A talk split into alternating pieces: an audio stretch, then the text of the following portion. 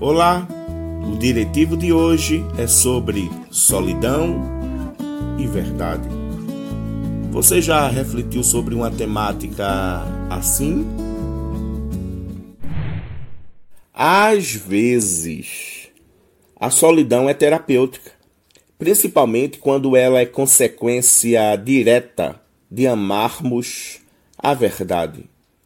Obviamente, existe muita solidão que tem a ver com o crescimento de terríveis atitudes pejorativas no ser humano em nosso mundo odierno.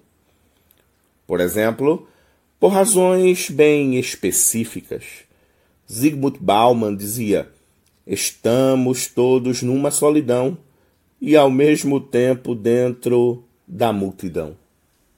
É comum até as pessoas estarem juntas em um mesmo local, mas não unidas verdadeiramente. Logicamente que termos companhia é sempre o ideal, e um cordão de três dobras não se rompe facilmente. Ou seja, se para muitos o pensamento é antes só do que mal acompanhado, na sabedoria e ideação bíblica, o conceito assertivo e ideal é antes bem acompanhado do que só. Mas a grande questão, porém, é que, tirando as possibilidades negativas da solidão, é devido a aceitarmos que ela tem seu lugar no mundo, sim, e querendo ou não, em algum nível ela estará presente em quem queira ser da verdade, principalmente em um contexto onde o engano é a regra imposta. E a questão é então: seria a solidão por vezes uma possível boa companhia?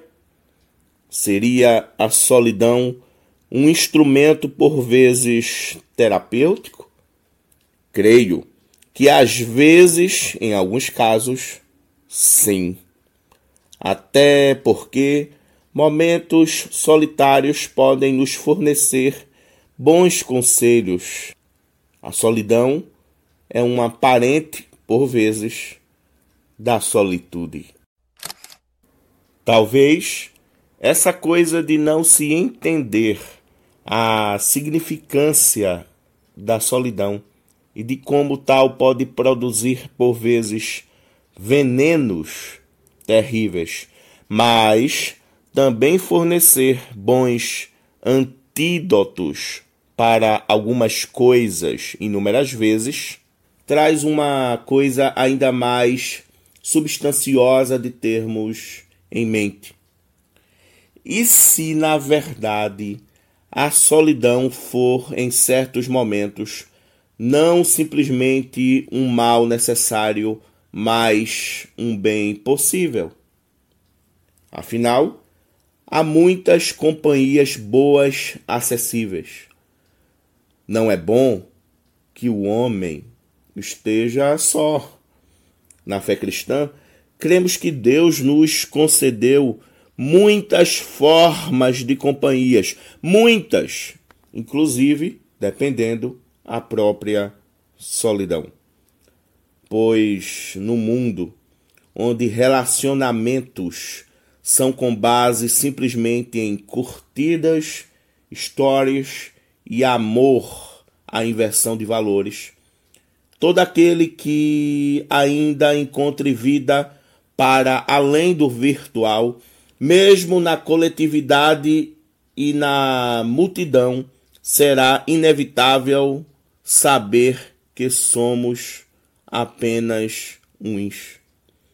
E, em certo sentido, com fé é possível enxergar que, para além de sentimentos, nunca quem tem a verdade estará só.